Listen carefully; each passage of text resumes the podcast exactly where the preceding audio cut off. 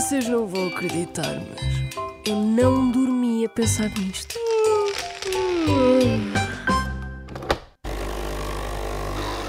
Santo Antônio já se acabou, o São Pedro está-se a acabar. São João, São João, São João, traga um balão para eu brincar. Sabe qual é a origem dos Santos Populares? Infelizmente, não sei. Adorava saber. E o que é que os Santos, com esta música por trás, o que é que os Santos Populares significam para si? Tradição, cultura portuguesa, identidade, ser português. O que é que os Santos Populares têm assim de tão especial que não existe em mais lado nenhum do mundo? a tradição, a cultura portuguesa, o convívio, o estar com amigos que não vemos há muito tempo, E o que é que se come nos Santos Populares? Sardinhas, bifanas, bebemos cerveja. Bem, acho que para a grande maioria das pessoas os Santos são sinónimo de festa rija pela noite fora, numa altura do ano em que já cheira a verão.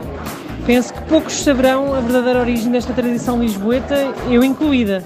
Mas penso que terá a ver com a celebração de um santo muito querido e popular para os lisboetas, o Santo António, pela sua dedicação e amor ao próximo. É conhecido por ser o santo casamenteiro, o que inspira a alegria e a boa disposição, que são indispensáveis a um bom arraial.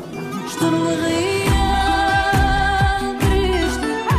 Hoje com lua cheia. Então, como o nome indica, as festas dos santos populares são baseadas nestas figuras dos santos, não é? Tanto nos dias da sua morte, na verdade até duas no dia da morte e uma no dia do nascimento. Santo António, dia 13, padroeiro da cidade de Lisboa e por isso, ah, obviamente, bastante celebrado em Lisboa e casamento é porque ajudou uma rapariga a casar.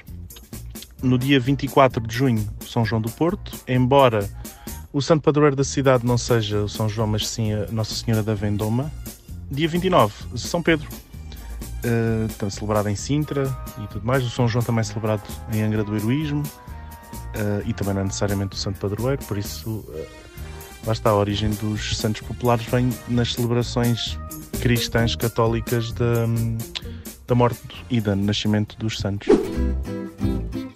As festas dos três santos populares, o São Pedro, o São João e o Santo António, em junho, são as herdeiras das antigas festas do solstício.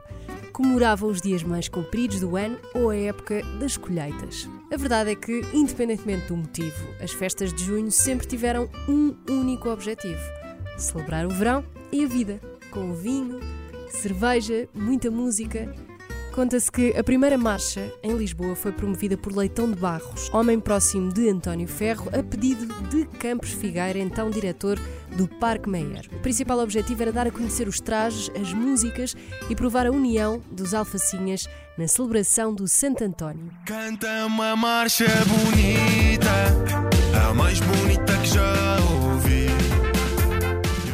Os símbolos dos santos, sabemos quais são, o manjerico e a sardinha. O manjerico, já sabemos pelo episódio anterior, que se pode cheirar, que não faz mal, e fazia parte das plantas que davam boa sorte e afastavam maus espíritos, porque geralmente eram plantas perfumadas como o alecrim e a rosa. Quanto à sardinha, pelo perfume eh, não vai ser, eh, era simplesmente o peixe que toda a gente comia.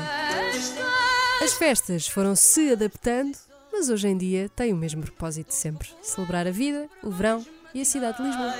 Que já não voltam